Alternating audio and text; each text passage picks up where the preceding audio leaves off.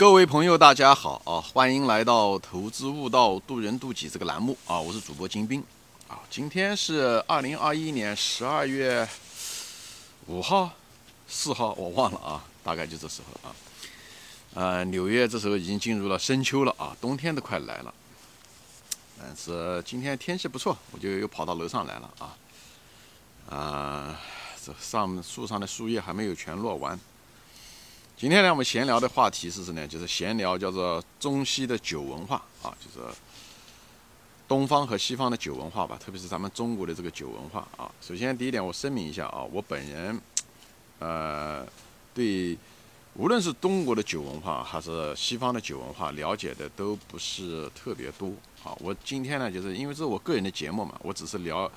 聊聊我对这些酒文化的一些呃。非常肤浅的认识和看法啊！我本人对这个酒的历史也没有研究过啊，就是凭我的印象吧啊，凭我以前知道的一些东西，这中间也可能有谬误啊。我本人也不是一个对酿酒啊、对呃制造酒的这个过程啊、发酵啊这些东西我都不懂啊，所以呢，我只是呃聊一聊我对这个酒文化的个人的理解，好吧？啊。谈到酒啊，所以大家都知道，酒可能是这个地球上啊，这个 这个物质世界中，可能自古至今这个游戏中，可能是仅 就是人们一直乐此不疲啊。这个中国酒文化也有几千年，世界上别的国家酒文化也有，就酒吧，就是有这个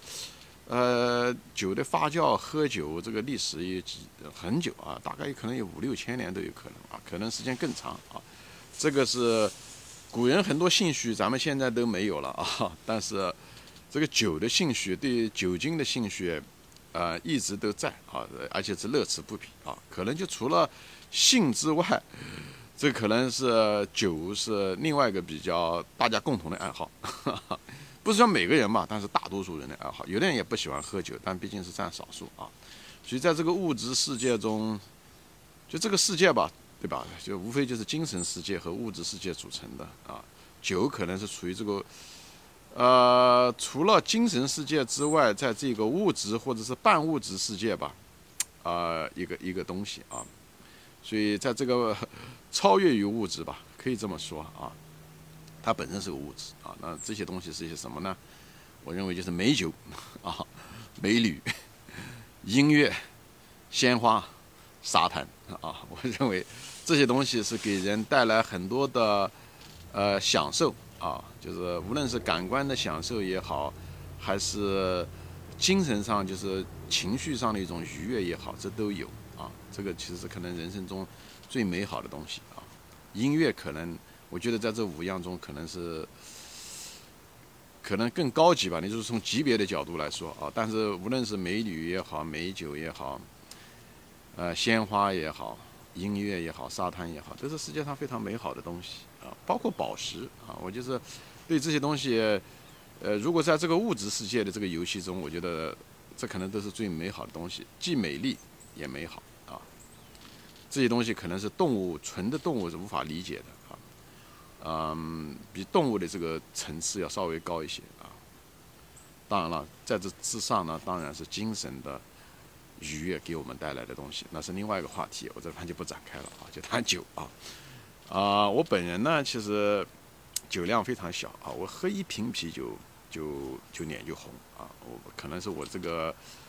呃肝对这个分嗯就是分解酒精的能力不是特别强啊。酒一喝一瓶一杯啤酒啊，我就能够脸都红，而且就有点晕晕乎乎的啊。但是我非常喜欢喝喝酒啊，很喜欢喝，但是不常喝啊。不常喝，呃，一辈子好像也没有醉过啊。这一辈子就可能小时候三四岁、四五岁的时候，母亲带我去她的那个徒弟家参加婚礼的时候，我喝过一次酒，只是让我尝尝了一下子啊，没想到就就喝酒就就是可能就蘸了一点点，用筷子蘸了一点点，没想到，呃，我喝了喝了一点点以后就离开了那个酒席，走到他们房间的时候，被一个那个。门槛啊，就是那时候不知道江南的那种房子，就是一个主厅边上是像侧侧卧一样的那个门，因为它一道大概只有几寸的门槛啊。当时呃，个子矮嘛，小嘛，那时候才两三岁，所以呢就被他绊倒，绊倒了以后，就躺在那个土的地上就睡着了啊。等他们酒席结束了，才发现我躺在那睡着了啊，就是因为喝酒喝醉了。那可能是我人生中一辈子第一次，也是唯一的一次呃喝酒喝醉啊。那我很喜欢喝酒啊，特别喜欢喝那种酱香型的酒啊，像茅台啊这些酒啊，很喜欢喝。浓香型的也还行，但酱香型的味道更好一点啊。那时候我在美国经常就是买，那时候特别是早期的时候，茅台酒还便宜，那时候才四四十美元啊，三四十美元就可以买到一瓶呃茅台酒啊。那时候逢年过节的时候，呃每年的时候都是我那个老丈人喜欢喝酒，所以每年的时候逢年过节啊、中秋啊这些过节的时候，我都借此机会啊 给老丈人买一瓶，哎我也买一瓶这个嗯这个茅台也好，五粮液也好啊，就尝尝鲜啊。所以我每次的时候都是逢年过节，我都提醒我太太说啊，要不要给父亲、岳父买 买买这个茅台酒啊？这样的话，我也趁机也来一瓶。所以他每次都说我很孝顺。嗯，他们家人就是很喜欢，就是对酒啊这种东西，所以从小他就是他父亲喜欢喝酒，所以对在酒上面是很舍得花钱啊。啊，对我买书，他就是很不舍得花钱。所以每一家都有自己的文化。像我父亲，嗯，这边呢，我们家呢，就是因为喜欢买书，喜欢看书，所以在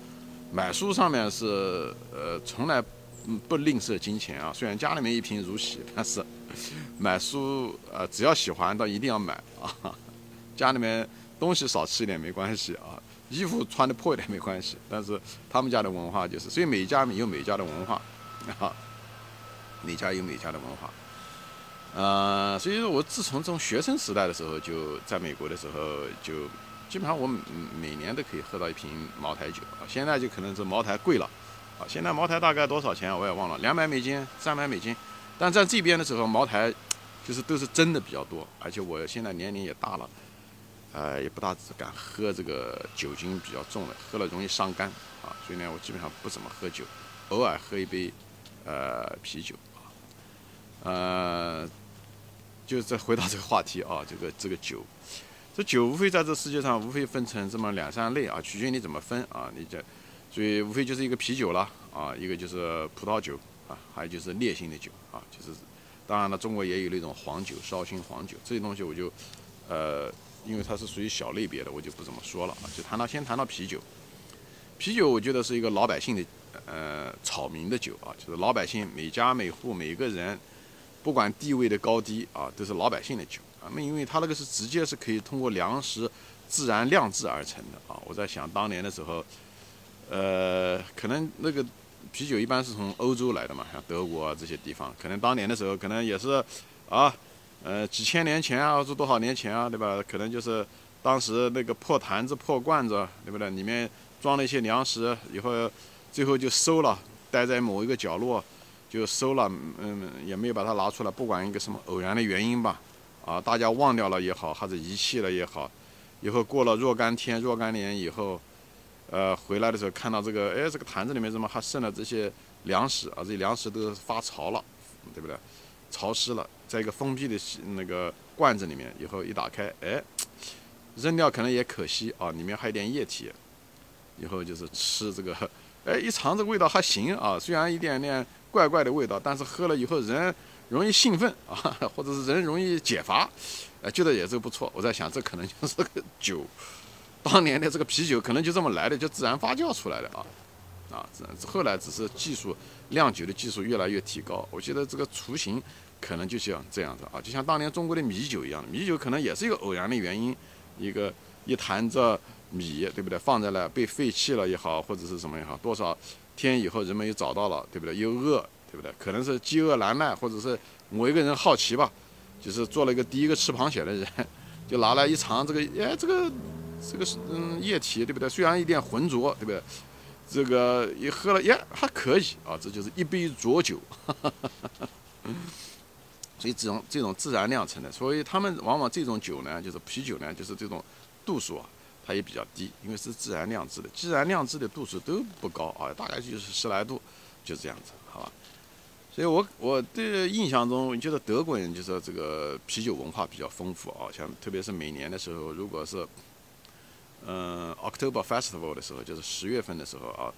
呃，农就是丰收季节吧，以后他们就开始，因为德国以前传统的是一个农业国家，而且这个国家几百年前都是分裂成几百个呃，我就是小王国啊，所以每个地方它有它自己的特色，所以德国这个啤酒是他们的一个特色，以后就是百花齐放啊，百花齐放，就是每一个小地方都有他们自己。特殊的啤酒的特色，反正我喝啤酒没有太多的感觉啊，就是对我来讲啤酒差不多啊，嗯，质量的啤酒可能要现在好一些啊，所以呢，就是，所以你如果这个季节就是十月份的时候，你如果去德国的话，就是那种德国啤酒节到处都是啊，就是大，你看到电视上也看到了那种大桶的那种啤酒，大家都喝一次，对不对？白天黑夜都喝啊，能能连续很多天的啊，就这样。所以呢，德国的啤酒就有点像中国的白酒一样的，因为它是土生土长的这种文化，所以这种酒文化，所以它啤酒有，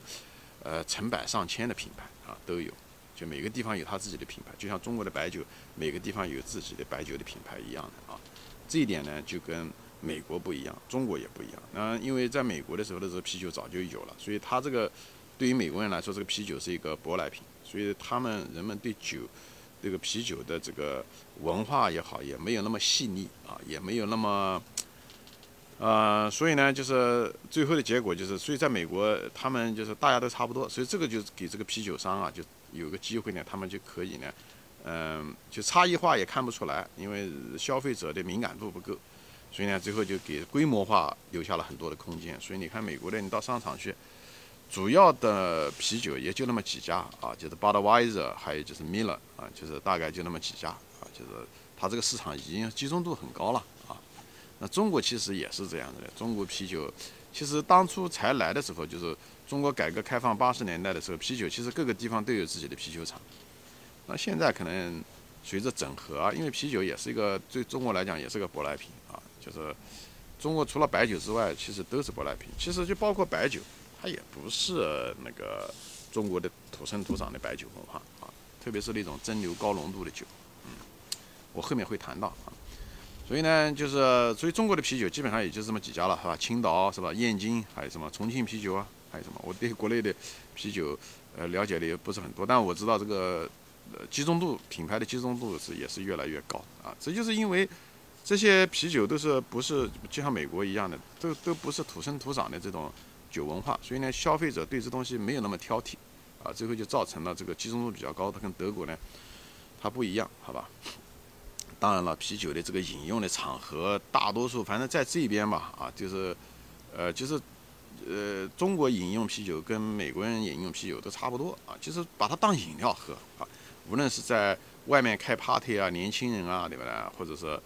草民啊、草根啊在一起，对不对？聚餐的时候。可能就订一箱啤酒，以后就是边聊天边喝，边在吃着烧烤也好，串也好，肉也好，这个东西是个非常，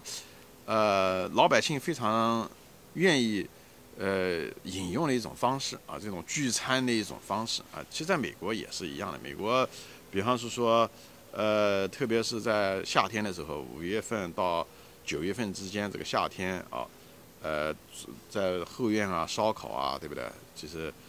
除了烧烤，就是每人手上拿一瓶啤酒啊，以后就是边的喝着边吃着这些烧烤的东西啊，一个 barbecue 啊，就这样的吃喝聊天吹牛啊，就是这个形式是很相似的。因为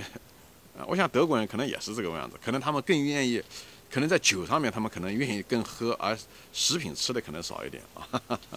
咱们中国人呢，就是呃都能够兼顾啊，就是这样的。所以这个。